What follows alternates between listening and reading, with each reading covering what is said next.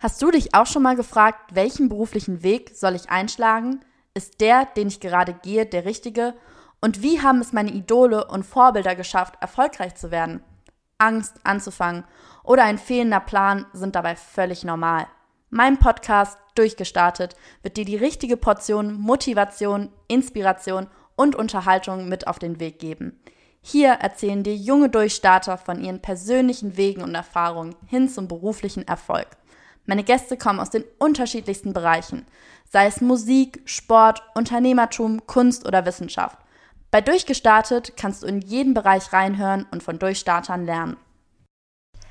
Hallo Edin, ich melde mich nochmal kurz vor Beginn des eigentlichen Interviews bei euch, da ich euch darüber in Kenntnis setzen wollte, dass das darauffolgende Interview nicht den gewohnten Tonqualitätsstandards entsprechen wird – Einfach, da wir das Ganze über ein Zoom-Meeting aufzeichnen mussten und es im Anschluss noch ein paar technische Probleme gab. Inhaltlich ist die Folge mega spannend geworden, weswegen ich mich einfach dazu entschlossen habe, das Interview trotzdem so zu veröffentlichen, wie es jetzt nun mal ist, da ich auch glaube, dass so ein Interview schlecht zu reproduzieren ist und man es unmöglich so genau nochmal nachstellen kann.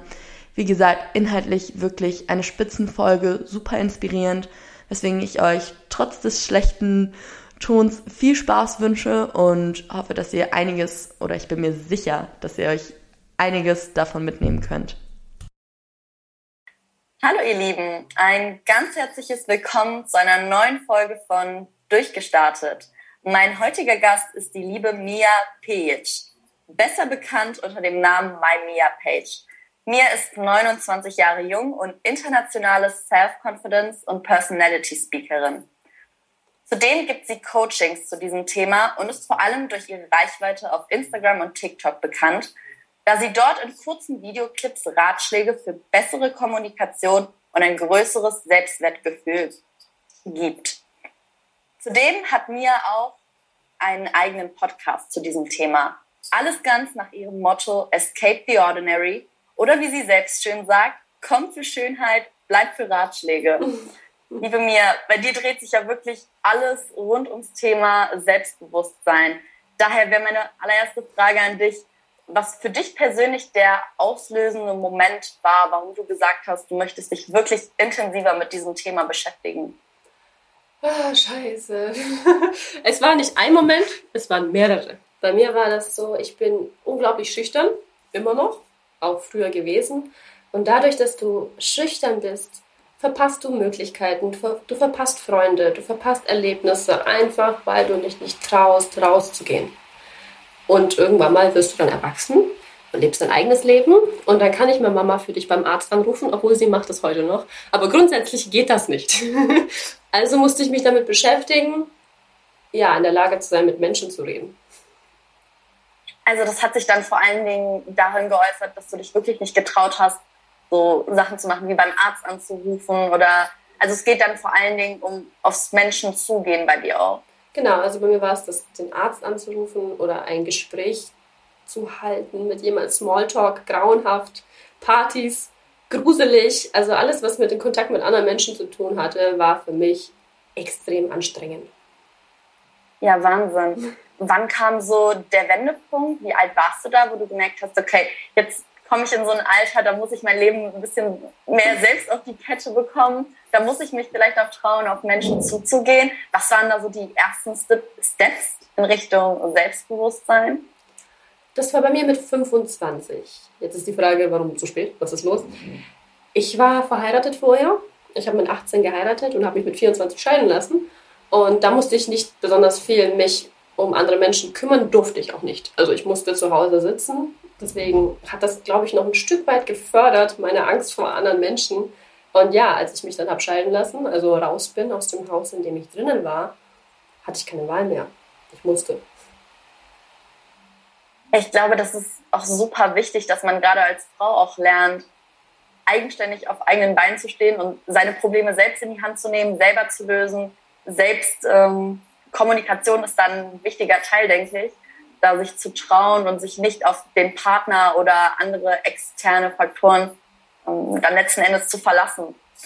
Ähm, du hast ja dann auch angefangen, deine eigenen Coachings anzubieten. Wie kamst du dann dazu? Im Prinzip war das so, dass ich ja die Geheimnisse hinter Selbstbewusstsein herausgefunden habe. Ich habe endlich mal erfahren, was steckt dahinter, weil grundsätzlich, wenn du Selbstbewusstsein googelst, kommen nur so Tanten, die dir sagen, finde deine Mitte. Und mit diesem Scheißtipp kann ich nichts anfangen. Aus diesem Grund musste ich ein bisschen tiefer suchen, um herauszufinden, was ist ein Selbstbewusstsein und wie wird man das. Und ja, das kam von ganz alleine, dass die Leute dann gesagt haben, hey Mia, ich brauche genau da Hilfe und Unterstützung. Kannst du das machen? Also habe ich mich mit dem Thema beschäftigt, wie man das auch weitergibt. Und ja, dann kamen die ersten Coaching-Damen und Herren und die waren sehr, sehr glücklich darüber. Also es war dann vor allen Dingen so ein lang, sich langsam aufbauender Prozess, einfach weil du gemerkt hast, hey, dich begeistert dieses Thema, du findest da deine Stärken und merkst auch, dass andere Leute deine Tipps und deine Ratschläge auch annehmen und dass sie ihnen helfen. Hm, mich interessiert vor allen Dingen, wie du dann angefangen hast, so ein Coaching aufzubauen. Also war das so, dass du erstmal vielleicht eine klassische Ausbildung irgendwie in dem Bereich gemacht hast oder selber an Coachings teilgenommen hast? Oder hast du dich einfach hingesetzt und gesagt, so, okay, jetzt biete ich einfach mal Kurse für Leute an, die ein ähnliches Problem hatten? Oder wie läuft sowas ab? Das ist eine wundervolle Frage. Also ich bin nicht einfach hingegangen, habe gesagt, jetzt coache ich euch alle, sondern ich komme aus dem Vertrieb. Und dort habe ich im Vertrieb schon Schulungen besucht, was Rhetorik be betrifft und Ausstrahlung und Referentenausbildungen und keine Ahnung, was da alles dazugehört. Das habe ich gemacht und gemerkt, dass das eins zu eins Dinge sind, die dir dein Selbstbewusstsein aufbauen. Und so habe ich im Business gestartet, ja, telefonische Terminvereinbarungen, Kurse zu geben, dass die Leute, Vertriebler in dem Fall, einen Termin machen können ins Blaue heraus und auch der erfolgreich wird. Solche Sachen. Bis es dann immer mehr dazu kam, dass Privatpersonen wollten und wissen wollten, wie funktioniert das eigentlich. Weil wenn du schaffst, deinem CEO anzurufen und einen Termin mit ihm zu machen, obwohl der keinen Bock auf dich hat und keine Zeit, glaub mir, dann ist das Date, was du mit dem Typen da hinten hast, ein, ein Scheiß dagegen. Das kannst du mir glauben. und deswegen habe ich diese ganzen Tricks aus dem Vertrieb einfach ins Privatleben angewendet, umgemünzt. Und da ist ein Coaching draus geworden. Wie kann man sich vom Aufbau her so ein Coaching von dir vorstellen, wenn es ja vor allen Dingen aus dem Bereich ja Vertrieb kam ähm, und jetzt für Privatpersonen ist? Also was erwartet einen, wenn man sagt, okay, als Privatperson, ich möchte an deinem Coaching teilnehmen? Womit muss man rechnen? Worauf darf man sich einstellen? Im Prinzip ist es so, dass es komplett individuell. Jeder hat andere Sorgen, jeder hat andere Probleme und deswegen geht es sechs Wochen lang nur auf deine Probleme ein. Also egal, was du sagst, wenn es jetzt die Jungs sind, dann sind es die Jungs, wenn es der Job ist, dann die, der Job oder wir kombinieren alles. Das kannst du komplett für dich alleine entscheiden. Und dann geht Stück für Stück, Woche pro Woche setzen wir uns zusammen, besprechen wichtige Punkte. Du bekommst Tricks an die Hand, die du sofort umsetzen kannst. Das ist für mich das Wichtigste, weil bringt mir nichts, wenn das in vier Jahren funktioniert, super. Sondern sofort umsetzen. Dann gibt es ein paar Aufgaben, die natürlich nicht bequem sind. Und die besprechen wir dann in der nächsten Woche. Und so sieht das Ganze dann für sechs Wochen aus. Ich begleite dich die ganze Zeit über. Und ich kann dir eins sagen, die meisten kommen zu mir und sagen, oh, ich habe ein Problem, weil die Leute glauben, ich werde zickig. Die verstehen mich nicht. Die wissen nicht warum und alle mögen mich nicht. Ja, und nach einer Woche stellt sich heraus, dass es einfach nur die Tonlage war und wir an der Stimme arbeiten mussten und das Problem hat sich aufgelöst. Hm. Also ja, Wahnsinn. Man weiß meistens das nicht, was dahinter steckt. Ja, das bekannte Sender-Empfänger-Problem. Man meint es ganz anders, als es auf der gegenüberliegenden Seite ankommt. Ja. Ähm, du sagtest jetzt, sechs Wochen dauert so ein Coaching. Trefft ihr euch dann mehrmals die Woche? Oder wenn du sagst, okay, du begleitest da wirklich eine Person die ganze Zeit über. Das heißt, ich, ich kann dich theoretisch noch nachts anrufen und sagen, hey Mia, äh, ich habe hier ein Problem, mein Date ist total aus der Kontrolle geraten oder ähm, wie läuft das ab? Im Prinzip ja, ist es noch nie vorgekommen, aber grundsätzlich könntest du das. Es sieht so aus, dass wir uns einmal die Woche hinsetzen für zwei, drei Stunden. Und dann, Ach doch, so lange. Ja, dann gehen wir bestimmte Themen durch ist es, ähm, ja, sind zwei, drei Stunden, die man offen miteinander teilen muss. Ich bin eine fremde Person, trotzdem muss ich wissen, was hinter dir steckt, wer du eigentlich bist, damit ich auch weiß, wie ich dir helfen kann. Und deswegen nehmen wir uns da zwei bis drei, manchmal vier Stunden Zeit, um erstmal dich kennenzulernen am Anfang. damit auch du dich kennenlernst. Und später dann gehen wir auf die Punkte ein, die ja, dich zurückhalten, unnötigerweise. Mhm. Das heißt, man kann sich das so ein bisschen wie so eine Therapiestunde. Das klingt immer so, Therapie ist immer so ein Begriff, stelle ich mir mal direkt jemand vor, der, der krank ist. So, so schlimm ist es ja hoffentlich nicht. Aber man setzt sich quasi, ja, wie zu einem Therapeuten auch, der sich erstmal die eigenen Probleme anhört oder was, was heißt Probleme? Die Dinge, die einen dann letzten Endes beschäftigen, bewegen, zurückhalten. Gibt es da anfangs gezielte Fragen, die du immer wieder stellst, so Triggerfragen, womit man Leute besonders gut oder womit man besonders gut etwas über die Persönlichkeit seines Gegenübers erfahren kann? Auf jeden Fall. Also Fragetechnik ist mein Favorite. So habe ich die Welt erobert.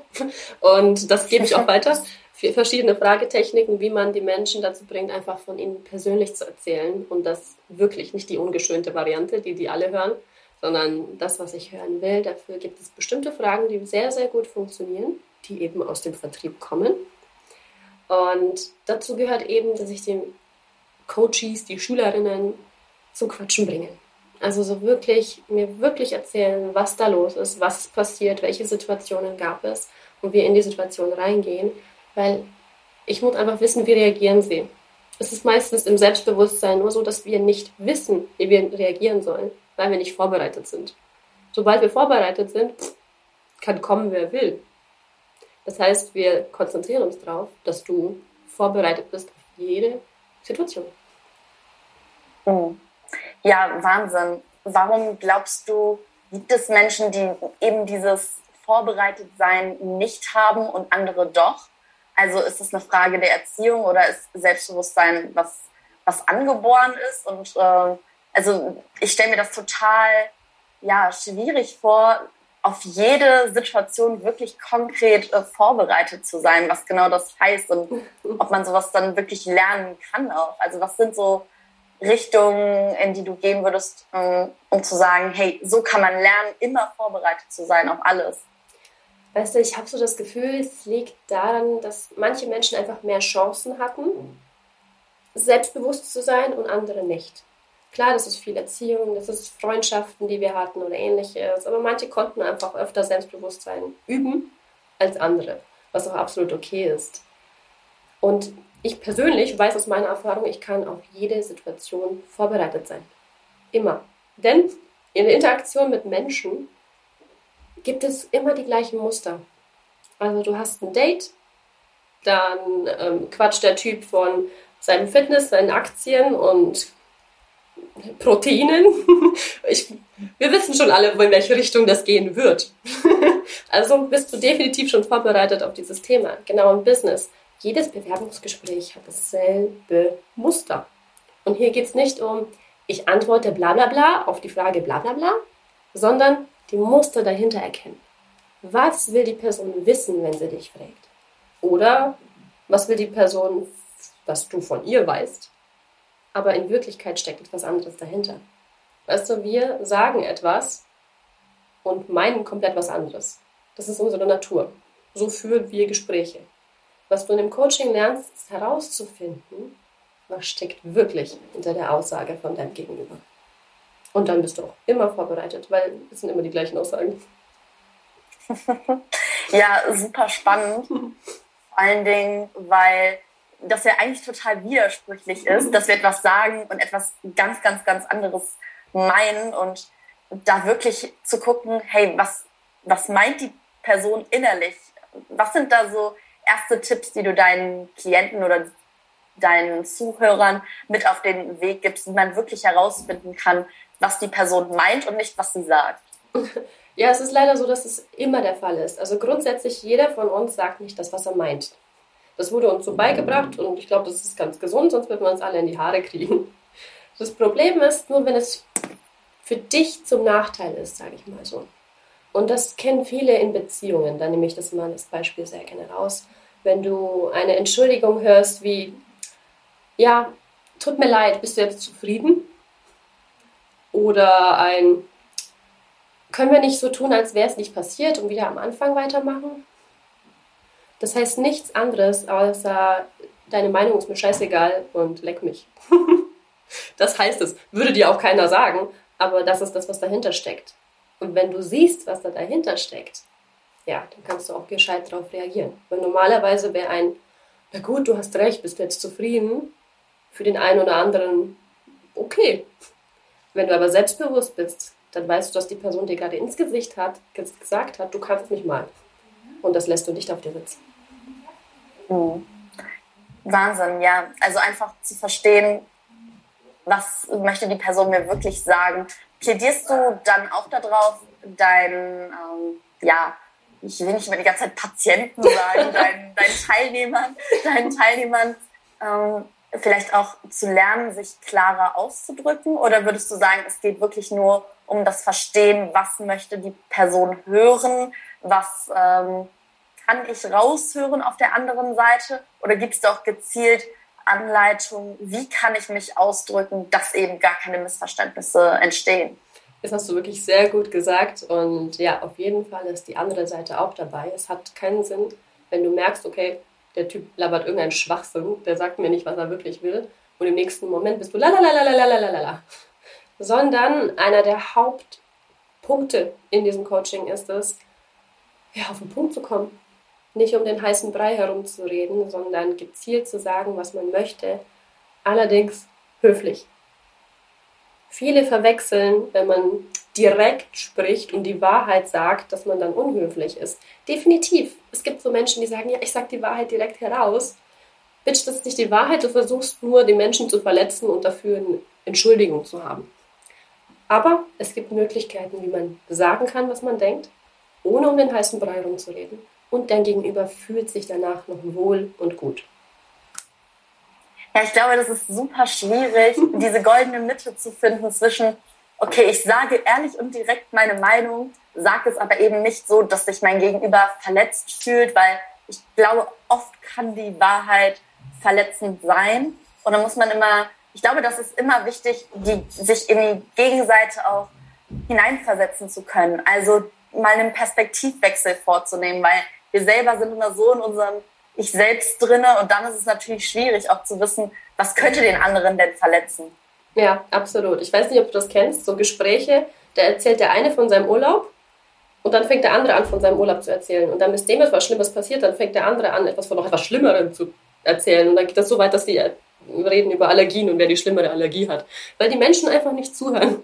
Die hören sich nicht gegenseitig zu, die stellen nicht Fragen und ja, da kommen so flache Gespräche auf dieser Welt, zu, zur Welt, die komplett sinnlos sind und uns allen die Zeit klauen, während man eigentlich viel, viel schönere und tiefere Gespräche führen kann, die ehrlich gemeint sind und wirklich auch wahr sind. Du hast einen tollen Urlaub gehabt. Wie war's da? Was hast du erlebt? Warum hast du dich dafür entschieden? Schon lerne ich dich tausendmal besser kennen als, oh, du hattest leckeres Essen. Du hast keine Ahnung, was für ein leckeres Essen ich hatte. Mhm. Warum? Egal. Ich, wir sorgen dafür, dass es aufhört und die Menschen tiefe, intelligente Gespräche führen. Ja, einfach dieses Rückfragen stellen und von sich selber einfach mal ablenken und gucken, hey, nee, was hat nicht, was denke nicht ich darüber, sondern ich möchte etwas über die andere Person erfahren. Also frage ich dich, hey, wie stehst du und du dazu? Also super spannender Punkt, den du da ansprichst. Was sind das so für Leute, die dann in dein Coaching kommen? Also du sagtest ja gerade schon, das sind auch viele Privatpersonen inzwischen dabei. Gibt es da so einen bestimmten Stereotypen von Leuten, die du immer wieder in dein Coaching hast? ja, im Prinzip sind es natürlich viele Firmen, die einfach sagen, Mitarbeiter einmal eine Runde Selbstbewusstsein bitte. Ähm, bei den Privatpersonen merke ich ein Muster. Und das sind häufig die Menschen, die unter Narzissten leiden oder mit Menschen zu tun haben, die narzisstisch sind. Denn leider ist das der Fall. Sobald du unsicherer bist und, sagen wir mal, weniger Selbstbewusstsein hast, bist du ein wunderbares Opfer für Menschen, die das ausnutzen wollen. Deswegen ist mir das sehr häufig aufgefallen, wenn es Privatpersonen sind, dann haben sie mit Narzissten oder ähnlichem zu tun, die sagen, hey, die kann keine Grenzen setzen dann benutze ich das mal für mich. Auf jeden Fall endet das definitiv mhm. nach dem Coaching. Also kommen die Leute wahrscheinlich dann auch meistens eher zu dir nicht, weil es sie selber so sehr stört, dass sie vielleicht nicht so die lauten Persönlichkeiten sind, nicht so direkt sind, sondern dass im auf der gegenüberliegenden Seite das oft ähm, ausgenutzt wird. So ein bisschen dieses äh, Jäger- und, und gejagte Prinzip, so nach dem Motto. Also geht es halt vor allen Dingen darum, dass eher Leute zu dir kommen, weil sie Probleme mit anderen und gar nicht mit sich selber haben? Oder wie kann ich das richtig verstehen? Ja, ich sehe oft, dass die, es sind wundervolle Menschen, die zu mir kommen. Unglaublich, die, die wirklich von innen heraus strahlen und ganz viel Liebe geben. Aber ich merke, wie sie darunter leiden, dass andere das ja, für sich nehmen und zwar komplett einnehmen. Ich weiß nicht, ob du auch schon solche Menschen kennengelernt hast, die in dieses Muster passen. Ja, definitiv. Ich glaube, ähm, es gibt sehr, sehr, sehr viele Beziehungen gerade, wo man das so immer mitbekommt. Es gibt so diesen einen Bösen, der das so ein bisschen, der einen so ein bisschen aussaugt und, und den einen Guten, der so es eigentlich ganz gut meint, aber seine eigenen Bedürfnisse immer zurücksteckt und sagt, hey, ich, ähm, ich mache alles für dich und ich, ich richte mich nach dir und ich passe mich an und der andere nimmt immer nur, nimmt, nimmt, nimmt. Es ist selten oder ja, was heißt selten, aber ich glaube, es ist schon die, die Mehrheit, zumindest die, die Partnerschaften, die ich von außen betrachte, wo dann doch das Verhältnis meistens doch eher unausgeglichen ist. Ja, das stimmt absolut. Hast du das schon mal selbst erlebt? Hm, selbst so direkt noch nicht. Ich würde sagen, wenn ich merke, das Verhältnis zwischen Geben und Nehmen ist nicht ausgeglichen, dann ist es nicht der richtige Partner. Aber ich glaube, da gehört immer eine, eine große Distanz auch dazu, die man auf die Beziehung hat. Also selbst wenn man selber in der Beziehung steckt, ist es natürlich immer schwierig, das von außen zu betrachten und zu sagen, hey, ähm, wie ist unser Verhältnis? Weil wenn man selber drin ist, dann lässt sich das gar nicht so, so einfach betrachten. Und ich glaube, dass es vielen Leuten halt schwerfällt, aus diesem Selbst herauszutreten, die Perspektive zu wechseln und eben von außen zu gucken, hey, wie, wie ist eigentlich das Verhältnis? Wer gibt wie viel? Und es, ich meine, es muss nicht am Ende des Tages, es geht dabei nicht darum, okay, wir gehen essen und wer zahlt mehr, wer zahlt weniger, sondern dass dieses zwischenmenschliche Verhältnis ausgeglichen ist. Ja, absolut. Dieser Moment, wenn du sagst, hey, ich will dir unbedingt was erzählen, was ganz Tolles, nee, ich habe keinen Bock auf dich. Sowas in der Art. Natürlich wird das nicht direkt gesagt, aber hintenrum wird es gesagt. Und ja, wenn es darum geht, dass sie oder er etwas erzählt, bist du zur Stelle. Hm. Hast du persönlich da auch Erfahrungen gemacht oder mh, hm, warum ist dir diese, liegt dir dieses Thema so am Herzen? Oh, auch? scheiße, ja. Ich, ich bin also der OG davon. deiner ersten äh, Ehe war das da auch so, dass das Verhältnis so unausgeglichen war? Absolut. Also zwar nicht nur in der Ehe, das war in meiner Familie, es war in der Sekte, in der ich war. Überall war das so, dass du steckst zurück, damit es anderen besser geht. Jetzt sagen wir mal, in der Beziehungsebene war das auch absolut so, dass ich ja von mir gegeben habe, dass ich alles weggelassen habe. Ich bin nicht rausgegangen, ich hatte keine Freunde mehr, nur weil diese eine Person das so nicht wollte. Aber wenn es mal darum ging, dass sie sich entschuldigt, weil sie wirklich mich verletzt hat, ist nicht passiert, sondern ich war immer die Böse. Ich war immer die Schlechte. Und das sind so Muster, die einfach jedem immer wieder mal passieren können. Und deswegen weiß ich, wovon ich rede, weil ich es erlebt habe. Und ich habe auch gelernt, wie ich das ändern kann, wie ich es erkennen kann noch bevor du ein Wort mit mir redest, weiß ich, ob du so bist oder nicht. Und genau dieses Wissen bekommst du dann von mir. Mhm. War das deine eigene Entscheidung, hinter zu sagen, ich gehe jetzt von dieser Person? Oder bist du erstmal in diese Entscheidung, was heißt gezwängt worden, mhm. aber kam das, kam das freiwillig von deiner Seite aus oder war es dann doch eher, dass von, von der anderen Seite der erste Schritt in die Richtung kam? das war definitiv meine Entscheidung. Weißt du, du bekommst, irgendwann mal kommst du an den Punkt, wo du merkst, irgendwas stimmt hier nicht, diese Beziehung ist nicht ausgeglichen. Ich gebe mehr und dann machst du zu.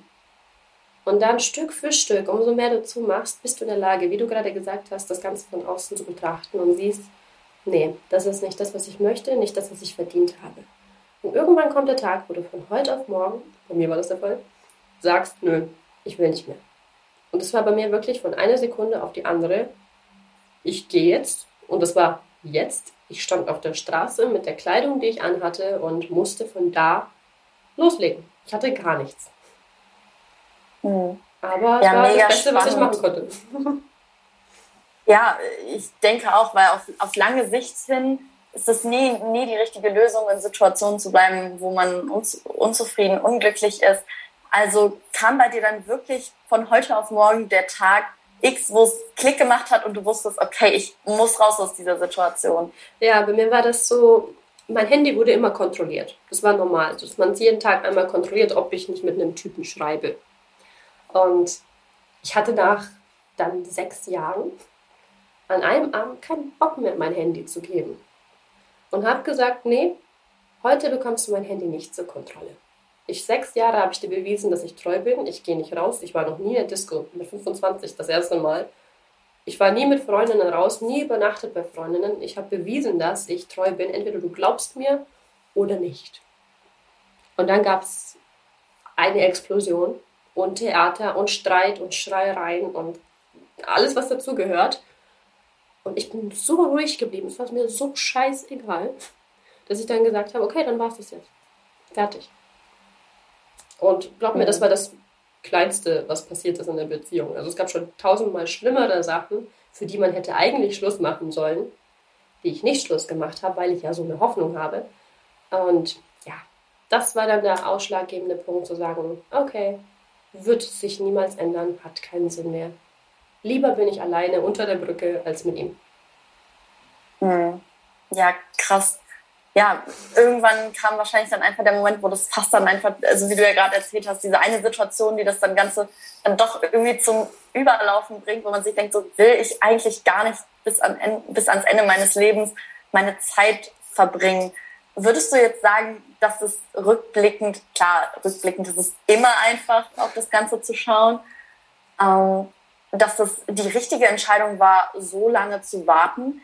weil ich glaube, wenn man vielleicht sich vorher schon zu dem Moment gezwungen hätte zu sagen, hey, jetzt ziehe ich auch mal strikt das durch, was ich will, ähm, glaubst du nicht, das wäre einfacher gewesen? Beziehungsweise ärgerst du dich manchmal, dass du es doch so lange dann ausgehalten hast mit dieser Person? Also ein Teil von mir wünscht sich natürlich, dass ich gar nicht erst geheiratet hätte und nach zwei Tagen schon gegangen wäre. Das ist so ein Teil, der sich das wünscht. Aber ich persönlich weiß, dass das nötig war. Ich musste all diese Scheiße durchgehen, diese ganzen Dreck über mich ergehen lassen, weil ich jetzt anderen damit helfen kann. Jetzt, jetzt weiß ich es. Damals dachte ich mir, wieso muss ich das erleben? Wieso muss mir das so gehen und ähnliches? Und es ist gut, genauso wie es passiert ist. Es ist genau richtig. Es war schmerzhaft, es war viel, ich war wirklich kaputt gewesen davon. Aber das, es musste so sein. Und ich weiß, dass es so sein muss. Und ich bin froh, dass es jetzt nur sechs Jahre waren. Es gibt Menschen da draußen, die machen das 15, 20 Jahre mit. Also ich bin da noch heil rausgekommen aus dem Ganzen. Und ja, es musste so sein. Also bist du quasi dankbar für die Erfahrung, auch wenn sie schmerzhaft waren, dass du diese mitnehmen konntest, weil sie dich zu dem Menschen gemacht haben, der du halt heute bist dann auch. Ja, genau. Ich habe immer gesagt, wenn ich bei, meinem, bei meinen Eltern aufgewachsen wäre und mein Vater hätte alles mir gekauft und ich hätte ein glückliches Leben gehabt, ich glaube, da wäre ich die letzte Bitch geworden. Und dadurch, dass ich nicht die Chance dazu hatte und so viel Dreck erleben musste, habe ich die ganzen Muster erkannt hinter den Menschen. Ich habe viele verschiedene Menschentypen kennengelernt und gesehen, was für Muster dahinter steckt und noch kein Buch dazu gefunden, die diese Muster auch wirklich aufgeschrieben hat. Was sind da vielleicht, um jetzt mal für die Leute zu gucken, die jetzt gerade in dieser Situation stecken, in der du gesteckt hast oder dabei sind, gerade noch da rein zu äh, geraten. Was würdest du solchen Menschen raten? Was sind so Warnsignale, auf die man achten kann? Okay, das sind toxische Personen, unabhängig jetzt von, von Beziehungen oder also ganz egal in welchem Kontext man dieser Person begegnet, was sind so Warnsignale von, okay, der will mehr, als ich ähm, ja, ihm geben kann, vielleicht auch, oder der, der gibt nicht genug. Also zum Beispiel auch in der Freundschaft. Also was sind da so Warnsignale, um vielleicht nicht jedem das ähm, ja, äh, zu, zu geben, was du erleben musstest? es gibt da ein super einfaches Warnsignal, was wir alle ignorieren. Aber jeder von uns spürt es. Und das ist, wenn du ein Gespräch mit einer Person hattest und dir geht es danach schlechter, dann lauf so schnell und so weit du kannst. wenn du ein Gespräch hattest und du fühlst dich gut, du hast gute Laune, du hast Energie, du hast was gelernt, egal was, Hauptsache positiv, dann bleib. Denn ich habe danach dann Beziehungen gehabt und gemerkt, man kann streiten. Natürlich ist man nicht jederzeit einer Meinung. Trotzdem geht man aus dem Gespräch nicht mit einem schlechten Gefühl. Denn dein Partner ist dann in der Lage zu sagen, oh, scheiße, da habe ich Mist gebaut, ich werde darauf achten, dass du dich nicht mehr so fühlst. Was kann ich machen, dass du dich nicht mehr so fühlst? Oh, da ist aber gleich ein ganz anderes Gespräch. Und du fühlst dich gut danach. Das heißt, sei es im Job, bei Freundschaften, in Beziehungen, fühlst du dich scheiße nach dem Gespräch, lass die Person. Die soll dafür sorgen, das heißt, dass jemand anders dich scheiße fühlt. Hm. Es geht vor allen Dingen dann darum, auf sein Bauchgefühl zu hören und zu gucken, okay, wie fühle ich mich eigentlich danach? Ja. Ähm, ist das überhaupt möglich für Leute, die vielleicht nicht so die Gefühlsmenschen sind, sondern eher sagen, ich bin, bin ein rationaler Typ und mich nimmt sowas sowieso gar nicht so sehr mit? Oder sind das dann sowieso auch nur die Menschen, die, die nur nehmen? Also kann man das wirklich so unterteilen zwischen, okay, es gibt die Leute, die handeln rational, die, die nehmen nur und es gibt Leute, die sind emotional, die, die geben nur oder würdest du sagen, das ist ein bisschen anders? Leider klappt das nicht so einfach, denn die Rationalen sind auch Gefühlsmenschen und die, die Emotionen haben, fangen an mit Zahlen oder ähnlichem. Deswegen ja, baue ich das so auf, dass man sagt, hör auf deinen Bauch. Egal, ob das jetzt eine Stimme ist, die du hörst oder Bilder, die du siehst. Bei jedem Menschen ist es natürlich anders. Aber dieses Grundgefühl von, jetzt ist blöd, also jetzt habe ich keinen Bock mehr zu gehen oder jetzt, oh, jetzt will ich nur auf die Couch und Fernsehen gucken. Oder das Gefühl von, oh Gott, das war jetzt gut, ich muss jetzt das nachlesen, ich muss das jetzt ausprobieren, ich muss jetzt Sport machen, egal was. Das ist bei jedem Menschen der Fall. Also egal, ob du ein Kopfmensch bist oder ein Bauchmensch, ein Gefühl von positiv oder negativ bleibt dir immer nach jedem Gespräch. Hm. Ja, super, super spannend.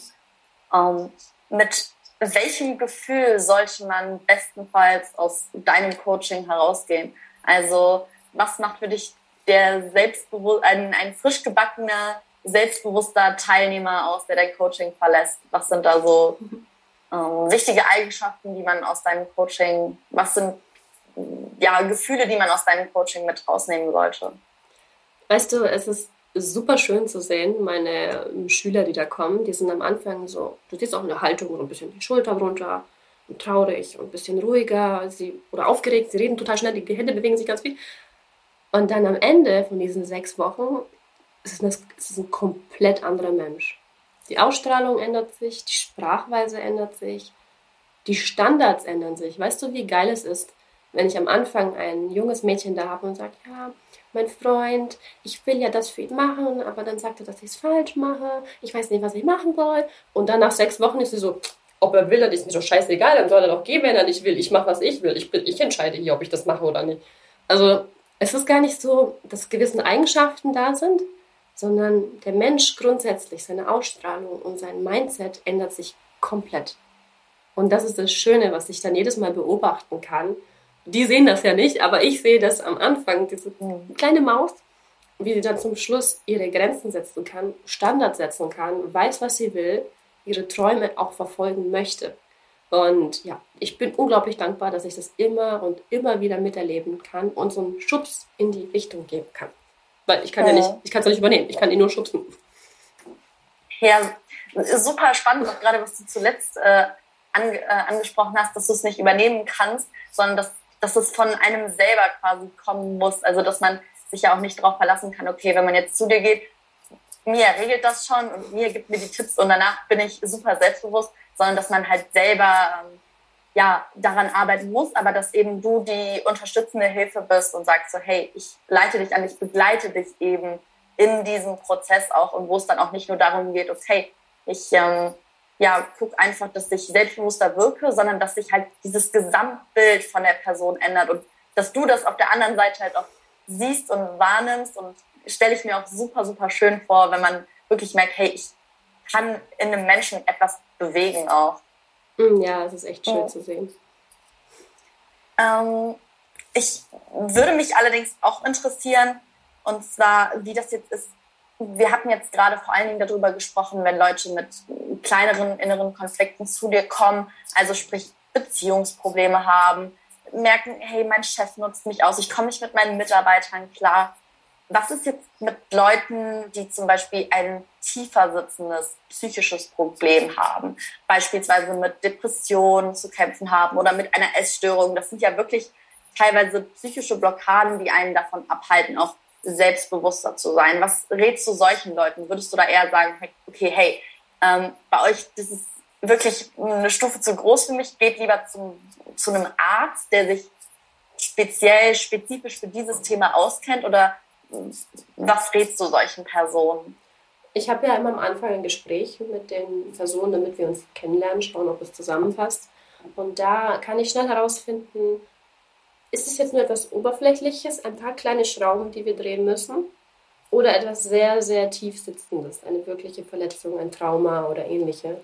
Und wenn ich merke, okay, das sitzt tief, dann schicke ich sie auch weg. Also dann sage ich, hey, die und die Hilfe kannst du suchen, du brauchst wirklich deine Therapie, Unterstützung, die ein bisschen mehr für dich da ist. Ich bin keine Psychologin.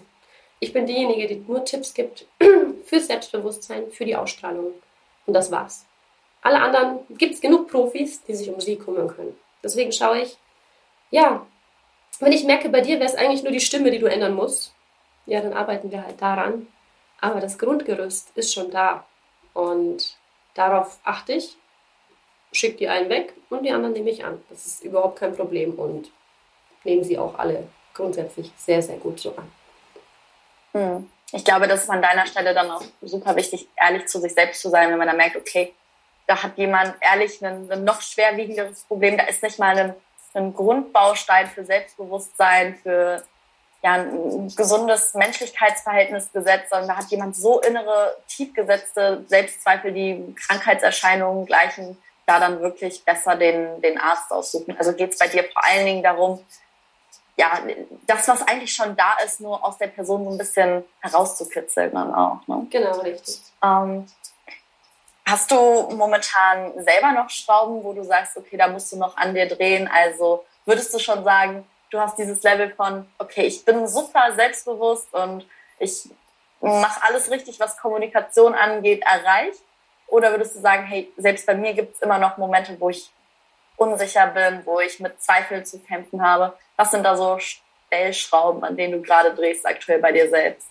Also ich bin super schüchtern das hat sich nicht geändert. Ich glaube auch nicht, dass man das wegkriegt. Wenn du ein introvertierter, schüchterner Mensch bist, dann bleibst du das auch. Das Einzige, was ich für mich gelernt habe, ist damit umzugehen und das Ganze als Vorteil zu sehen. Manchmal ist es gut, wenn man nicht die ganze Zeit quatscht, sondern gut darin ist, zuzuhören. Und genau diese Fähigkeiten arbeite ich bei mir aus. Eine Sache ist, die ich noch immer nicht hinbekomme, ja, bei Fremden offener zu sein.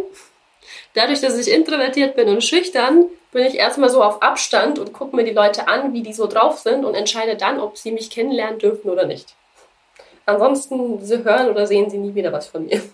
Und das ist etwas, woran ich gerade noch arbeite, jedem am Anfang schon die Chance zu geben, mich kennenzulernen und dann zu variieren, ist die Person es wert oder nicht. Weil am Anfang rede ich nicht mit dir. ich stelle dir Fragen, ich will alles über dich wissen, aber von mir weißt du gar nichts. und erst wenn du es dir verdient hast, dann darfst du von meinen Geschenken und Geschichten profitieren. ja, spannend. Ich finde es vor allen Dingen ähm, in dem Sinne auch ganz lustig zu, zu sehen, gerade dass man das auch in unserem Gespräch gemerkt hat, weil du bist mein erster, der erste Gast, der eine Rückfrage an mich stellt. Und ich war kurz so, ich werde auch was gefragt. So. Deswegen super spannend, dass man das, dass solche Persönlichkeitsmuster sich in allen Lebenssituationen immer wieder zeigen auch. Ich glaube vor allen Dingen, dass es auch deswegen ein super wichtiger Punkt ist, den du da ansprichst. Es geht nicht darum, aus super introvertierten, stillen Leuten, die Bühnenperson schlechthin zu machen. Und ich glaube, den Anspruch sollte man auch gar nicht an sich selber haben, zu sagen, hey, ich will ein anderer Mensch werden. Darum geht es gar nicht, weil dann verliert man sich selber. Und ich meine, man ist ja auch hoffentlich gerne man selbst irgendwo ein Stück weit. Wenn man das gar nicht ist, dann läuft grundsätzlich was falsch. Aber es geht vor allen Dingen darum, wie du selber gerade gesagt hast, so an kleinen Stellschrauben zu schrauben, wo durch das eigene persönliche Verhalten eben Probleme im Außen entstehen können, dass man denen vielleicht einfach aus dem Weg geht und dass das halt nicht heißt, okay, ich muss jetzt mein Introvertiertsein ablegen und ich muss immer ständig unter Leuten sein und mit super vielen Menschen was machen, wenn man da eigentlich gar keinen Bock zu hat. Absolut. Ich kann ja weitermachen mit meinen Gegenfragen und zwar dich fragen, wann warst du denn das letzte Mal super unsicher? Boah, ich glaube, ich bin ein Mensch, der das ganz gut kaschieren kann oder sich das selber gar nicht so eingestehen möchte. Hm, ich glaube, ich bin dann eher so Team, okay, ich bin etwas zu überheblich und im Nachhinein denke ich dann so, okay, vielleicht hättest du etwas mit mehr Selbstzweifel, Selbstzweifel oder mit mehr Unsicherheiten in die Situation reingehen sollen. Mhm. Ähm, dann wärst du vielleicht besser vorbereitet gewesen. Weil ich glaube, wenn man sich seiner selbst zu sicher ist, dann ist man oft doch eher im Nachhinein zu unvorbereitet. ähm, deswegen fand ich es ganz spannend, dass du eben den Punkt mit, mit vorbereitet sein auch angesprochen hast. Wenn man nämlich eben unsicher ist, dann zieht man eben darauf ab, okay, wie kann ich mich denn noch besser vorbereiten, damit eben diese Unsicherheiten dann auch letzten Endes weggehen. Du leitest mich gerade in ein ganz anderes Thema ähm, ein. Und zwar nämlich, wo ich jetzt gerade angefangen habe, über, über Überheblichkeit zu sprechen. Nämlich gibt es auf der einen Seite die Leute, die vielleicht sagen, okay, ich habe nicht so das hohe Selbstwertgefühl oder nicht das große Selbstbewusstsein im Außen. Ähm, und dann gibt es aber eben auch die andere Seite von Leuten, die super überheblich sind. Wo würdest du sagen, sind da die Grenzen zwischen, okay, du bringst Leuten bei, selbstbewusster zu werden, aber eben nicht überheblich zu werden? Mhm. Weißt du, Selbstbewusstsein ist, das Wort gibt es eigentlich gar nichts. Selbstbewusstsein ist nur authentisch sein.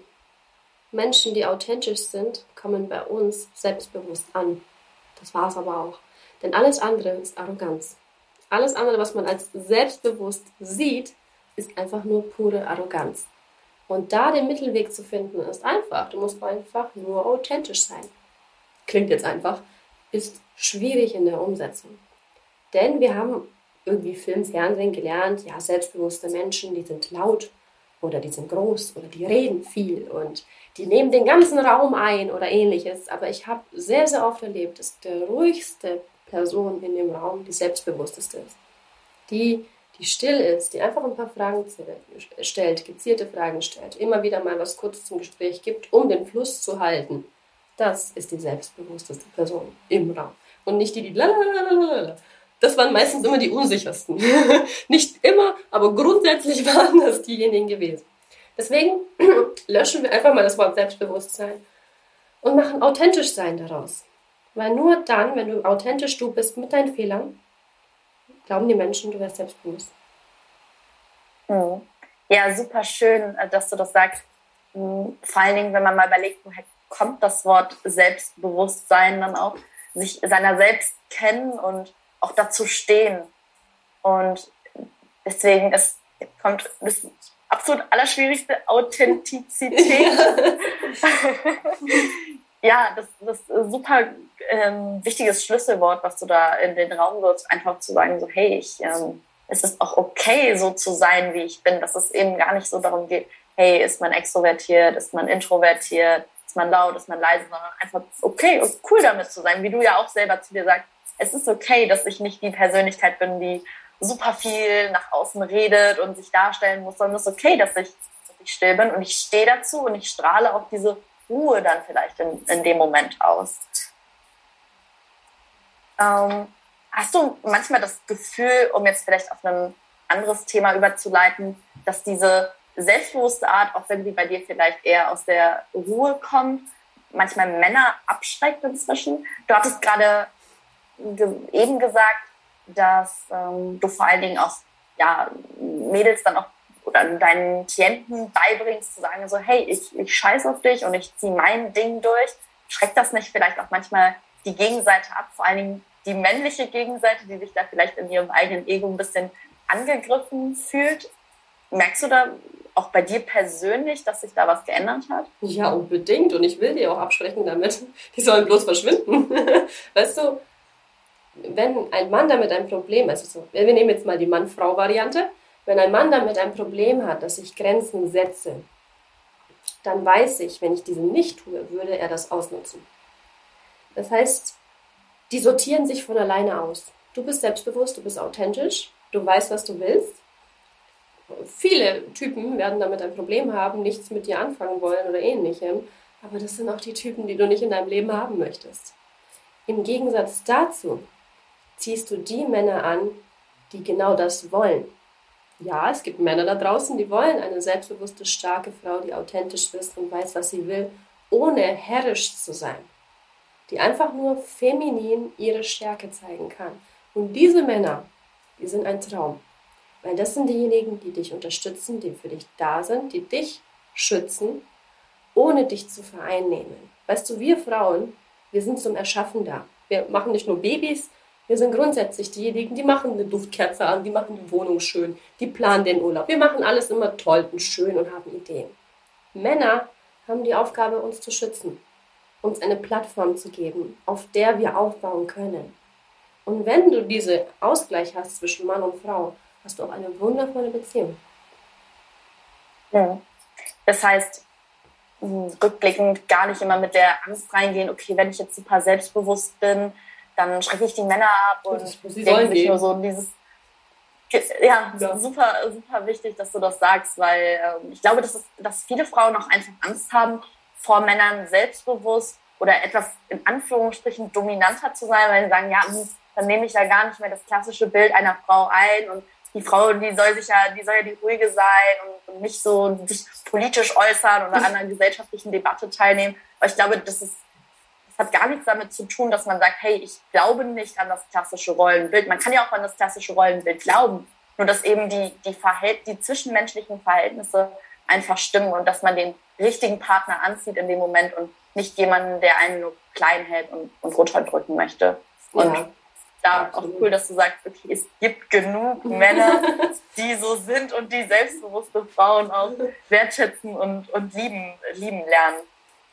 Jetzt predigst, predigst du deine ähm, Themen ja auch vor allen Dingen nicht nur in deinen Coachings, sondern auch über Social Media. Also du machst unfassbar viel mit Instagram, mit TikToks, in kleinen Videoclips. Ähm, was sind da so Haupt ja, die du mit nach außen tragen möchtest? Was ist so dir wichtig, was deine Community hinter von deinem Social Media mitnehmen kann? Was du dahinter steckt, dass es mich nervt es nervt mich, wenn ich eine Frau sehe, die mich anruft und sagt, er hat meine Story geguckt, aber hat nicht auf meine Nachricht geantwortet, aber ich habe schon gesehen, dass er seit vier Stunden online ist. Ich gehe mir auf den Sack. Also habe ich versucht, eine Möglichkeit zu finden, wie Frauen durch ihre Sprache oder grundsätzlich Menschen durch ihre Sprache das Selbstbewusstsein erlangen, dass das nicht mehr ihr Problem ist, dass es ihnen egal ist. Weil klar, unsere Gedanken formen unsere Sprache. Ich habe aber auch gelernt, deine Sprache verändert die Art und Weise, wie du dich siehst. Also, wenn ich dir sage, oh mein Gott, es tut mir leid, dass ich äh, dich voll quatsche und dich so terrorisiere mit meinem Blabla, dann denke ich von mir, ich bin es nicht wert. Wenn ich dir aber sage, hey, danke, dass du mir zuhörst, dass du für mich da bist und an meiner Seite bist, dann sehe ich mich selbst auch als wertvoll. Und anders habe ich es nicht geschafft, den Leuten mitzuteilen, als durch die Sprache. Und jeder von ihnen spürt einen Unterschied. Die Menschen wissen nur nicht, was der Unterschied ist. Mhm. Ja, interessant, interessanter Zusammenhang, einfach zu sagen, hey, wenn du Dinge anders formulierst, wirst du sie im Umkehrschluss auch anders denken und anders nachempfinden. Finde ich mal eine ganz andere Herangehensweise, weil ich glaube, oft denkt man so, hey, wie kann ich, wie kann ich es in meinem Kopf schaffen, dass ja. er mir egal wird? Was kann ich denken, damit ich nicht mehr so viel an ihn denke. Aber einfach mal zu sagen, hey, ich, was heißt, red mir das selbst ein oder ich formuliere einfach mal offen, sag das auch meinen Freundinnen so am Telefon, er ist mir egal und dass sich dahin die Gedanken ändern. Weiß ich nicht, ob das klappt, aber ich glaube, das wäre mal eine interessante auch Möglichkeit für mich, das auszuprobieren und für die Leute, die den Podcast gerade hören, einfach mal zu sagen, ja, hey, ich äh, ändere mal die Dinge, die ich sage. Also fang mal bei der anderen Seite theoretisch an und guck, was sich dann im, im Anschluss daran ändert. Richtig. Und dafür anstatt, gibst du ja dann anstatt dieses, Instagram. Ähm, ja, wie soll ich sagen, anstatt dieses, oh mein Gott, warum will er nichts mit mir zu tun haben, deine Sprache einfach so zu ändern, er will nichts mit mir zu tun haben, dann verpasst er was. Und da hat er Pech gehabt. So weißt du, wie geil ich bin? Also wenn er nicht will, dann bitte geh woanders hin. Ich krieg zehn andere, die finden das super. Schon ist die Art und Weise, wie du von dir denkst, komplett anders, weil du bist super. Du sagst nur dir nicht dir selber, dass du super bist. Wenn du das machst, oh Gott, der hat nicht auf die Nachricht geantwortet, egal, wer, wie hieß der nochmal, keine Ahnung, hat er Pech gehabt. Ich bin richtig geil, ich kann das und das und das geben, habe ich schon in Beziehungen gegeben. Und wenn er es wert ist, ja gut, dann soll er sich Mühe geben. Hm. Und das knüpft ja vor allen Dingen auch daran an, was du vorhin schon mal gesagt hast. Das sind so Dinge, kann man sofort ändern. Und da braucht man nicht ewig lange ja. sich mit sich selbst auseinanderzusetzen, sondern man muss eigentlich nur wissen, was, was will ich, wer will ich sein, so, das schon, ne? Ja. Aber und dann kann man einfach direkt damit, damit anfangen. Das ist natürlich super, super schön. Hm, das sind ja jetzt vor allen Dingen Dinge, die man kurzfristig machen kann, um selbstbewusster zu sein oder was heißt nur selbstbewusster zu sein, einfach das zu bekommen, was man selber möchte, seine Bedürfnisse auch irgendwo selber zu kennen und zu befriedigen. Ähm, was sind da Dinge, die man vielleicht direkt ändern sollte, die aber auch auf lange Sicht hin funktionieren? Oder würdest du sagen, dieses, okay, ich sag mir das immer wieder, ist auch ein langfristiges Thema? Ja, also das sagt mir das immer wieder, hilft dir für immer und ewig. Also von heute an ändern. Die ganze Sprache von ich kann das nicht hin zu ich, natürlich kann ich das. Das wird dir für immer helfen. Und das andere ist, ja, dir bewusst zu werden, wie die Menschen mit dir umgehen. Weißt du, wenn jemand schon kommt mit diesem, ich rede nur über mich und über meine Vorteile und was ich so kann, gut, geh erzähl das jemand anders. Wenn du merkst, die Menschen gehen so und so mit dir um und die haben eine bestimmte Art und Weise, mit dir umzugehen. Das ist ein Muster, was sich immer wieder wiederholt. Mädchen, dann liegt das an dir. Dann liegt das nicht an den anderen. Und genau das bekommst du eben auch im Coaching mit an die Hand, dass du erkennst, was sind die Muster, dass du eine bestimmte Art von Menschen immer und immer wieder anziehst. Und ja, leider ist es der Fall, dass wir Frauen, ich gehe mal von unserer Seite aus, wenn wir diesen Versager anziehen, dann ungefähr zehn davon. Nicht nur einen. Sondern in der Variante in blau, grün und schwarz und weiß was ich was, kriegen wir sie immer. Aber es ist irgendwie derselbe Typ. Ja, woran liegt das? Also wenn du Lust hast, kann ich dir kleine, kleine, kleine Spielchen mit dir machen, damit du das ja, erkennst. Ja, mega gerne. Okay, pass auf, das können alle mitmachen, das ist total einfach. Also schau dich mal um in deinem Zimmer, egal wo du jetzt gerade sitzt, und merk dir fünf Dinge, die blau sind. Du hast aber auch nur fünf Sekunden Zeit. Eins, zwei, drei, vier, fünf. Okay, jetzt musst du die Augen zumachen. Und jetzt musst du dich an fünf Dinge erinnern, die gelb sind. Du hast fünf Sekunden Zeit. Eins, zwei, drei, vier, fünf. Okay. An wie viele Sachen konntest du dich erinnern? Scheiße, mir ist kein einziges gelbes Ding eingefallen. Ja. ja. Weißt du, woran das liegt? Da draußen rennen Haufen gelbe Typen rum. Du konzentrierst dich aber immer nur auf die blauen. Und das ist so eine der Dinge, die dir klar machen kann, hey, natürlich gibt es da die super Jungs draußen, die dich unterstützen, die dich von ganzem Herzen lieben. Du musst nur sie sehen können, sie erkennen können. Und das bekommst du im Coaching mit. Und das hast du für den Rest mhm. deines Lebens.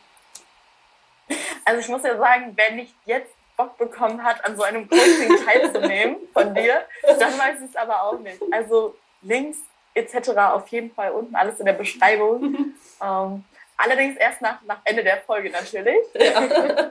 nee, aber super spannend, einfach mal den, den Fokus zu ändern. Weil ich glaube, das kennt jeder, entweder von sich selber aus oder aus seinem Umfeld, immer dieses, oh, ich kriege nur die Arschlöcher ab und keine Ahnung, alle Typen, die ich kennenlerne, mhm. die, sind, die wollen gar nichts Langfristiges und da einfach zu gucken, hey, ähm, den Fehler erstmal bei sich selber zu suchen. Woran könnte das denn liegen, dass ich A, solche Leute anziehe und B, auch nur solche Leute kennenlerne, sondern einfach immer zu gucken, was kann ich an mir verändern, dass ich vielleicht auch attraktiver werde für die Leute, die das ernst meinen, die auf selbstbewusste Frauen stehen, die mich akzeptieren, so wie ich bin und nicht sagen, hey, ich will dich klein halten und ich will nicht, dass du deine Ziele erreichst, etc.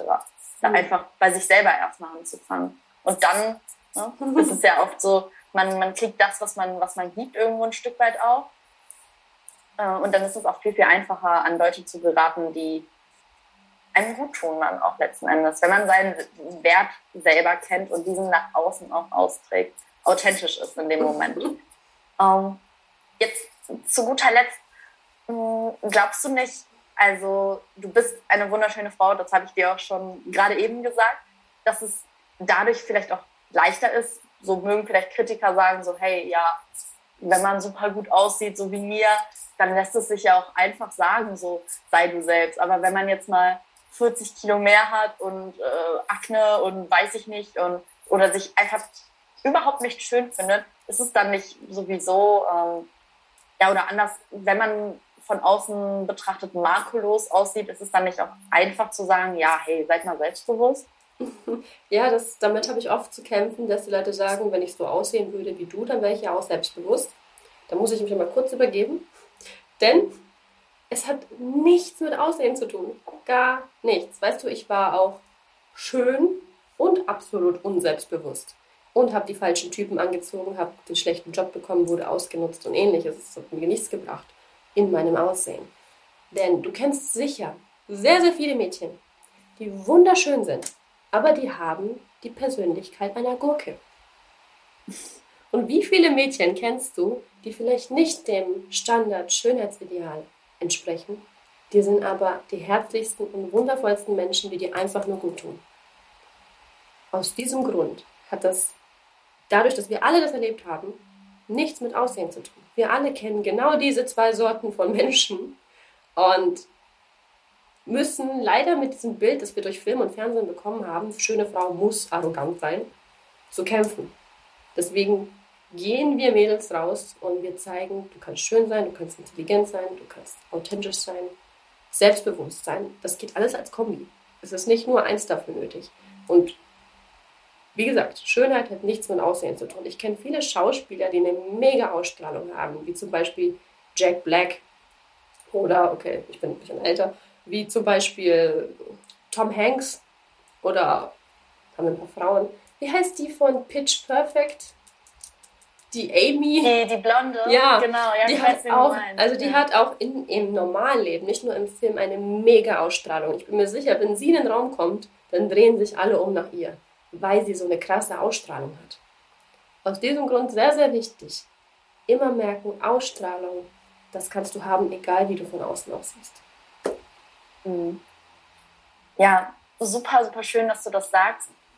Mhm. Ich glaube nur, dass das Problem halt oft auch daher rührt, dass halt auf Social Media so eine Ausstrahlung schlecht vermittelt werden kann. Weil es ist halt einfach ein visuelles Medium, es geht einfach nur um Bilder und es ist natürlich schwierig, es ist nicht unmöglich, aber es ist schwierig, eben diese Ausstrahlung, diese Präsenz auch auf Bildern zu vermitteln. Deswegen, oder ist es auch auf der anderen Seite einfacher für Leute, die diese Ausstrahlung eben nicht haben, die einfach nur optisch sehr, sehr schön sind, aber wie du gesagt hast, einfach charakterlich Gurken sind. Mhm. Für diese Leute ist es natürlich auch einfach, ja, das zu kaschieren und ähm, mhm. das sieht man halt dann meistens nicht so, weil es halt einfach ein visuelles Medium ist. Und ich glaube, da ist vor allen Dingen das Problem, wenn man einen nicht persönlich kennt, sondern nur anhand von Social Media, da wirklich dann dahinter zu blicken und zu gucken, hey, ähm, ist das überhaupt eine, eine Persönlichkeit oder ist es einfach nur ein Objekt, also wir alle sind keine Objekte, aber ich denke, du weißt, was, was ich meine, wenn ich sage, okay, es ist einfach nur jemand, ja, einfach nur eine Gurke, die charakterlich nichts zu bieten hat. Ne? Und ich glaube, da sind halt vor allen Dingen so die Probleme, die Schwierigkeiten unserer Zeit da zu differenzieren, auch weil wir halt eben nur, nur Bilder kennen aus dem Internet und nicht ja. die Persönlichkeiten kennenlernen, wirklich. Leider ja. Deswegen, deswegen ist es auch gut, dass wir jetzt weg von diesem Bilderquatsch gehen hin zu Videos und dass die Menschen ihren Mund aufmachen und was sagen müssen, weil der Trend mit Fotos jetzt aufhört, weil die kann ich retuschieren, dass ich aussehe wie Angelina ja. Jolie. Aber wenn du deinen Mund aufmachst, da gibt es leider gar keinen Filter, den wir drüber setzen können. Hm. Ich fand es vor allen Dingen interessant. Ich weiß nicht, ob du das mit Clubhouse mitbekommen mhm. hast, diesen Hype. Äh, ich glaube, der ist an keinem richtig vorbeigegangen, aber wo dann quasi Influencer ja auch das erste Mal so, so richtig den Mund aufmachen ja. mussten und man oft so gedacht hat, so, uh, oh je, da, da kommt ja gar nichts bei rum. Ja. Das heißt nicht, dass man super intelligent sein muss, und, äh, aber dass man wenigstens so ein bisschen so eine emotionale Intelligenz hat, also eine Persönlichkeit hat und einfach auch authentisch ist und ja, nicht nichts ist und nicht den Mund aufmachen kann, sondern ja, wie du schon gesagt hast, einfach dann am Ende eine Gurke ist und da nichts wirklich so, so hintersteckt da nützt einem Aussehen dann letzten Endes auch nichts. Deswegen super, super schön, Ähm, dein Spruch, der ja auch in deiner Bio steht, ja, kommt für Schönheit, bleibt für Ratschläge, dass man vielleicht, auch wenn man dieses Äußere hat, ich meine, man kann ja nichts, nichts dafür, wenn man super, super hübsch ist, aber dass man dann einfach sagt, so, hey, ich zeige dir aber auch das Gegenteil, dass schöne Menschen nicht immer gleich arrogant sind oder dass da nichts dahinter steckt, dass sie dumm sind, wie auch immer. Ja, weißt du, bei Social Media ist es zum einen, du hast keine Ahnung, wie viel Arbeit diese Frauen dahinter stecken, um so auszusehen. Meistens, 99% der Fälle ist scheiße viel Arbeit, scheiße viel Geld. Und zum anderen ist es, du, ja, du siehst die Person auf Social Media, du kannst dir den Account anschauen und wieder mal kannst du reinspüren, habe ich mir jetzt einen Account angeguckt und geht es mir danach besser oder fühle ich mich danach schlechter? Und danach kannst du beurteilen, ist dieser Account gut für mich oder nicht.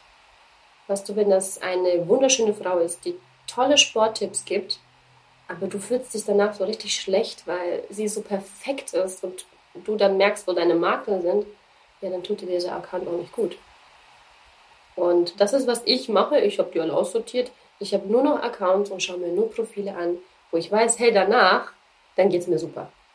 Wenn ich mir den angeschaut habe, boah, dann habe ich Lust zu kochen, dann habe ich Lust, etwas auszuprobieren, ich habe was gelernt oder irgendwas mich inspirieren lassen. Hauptsache, der Account hat mir gut getan.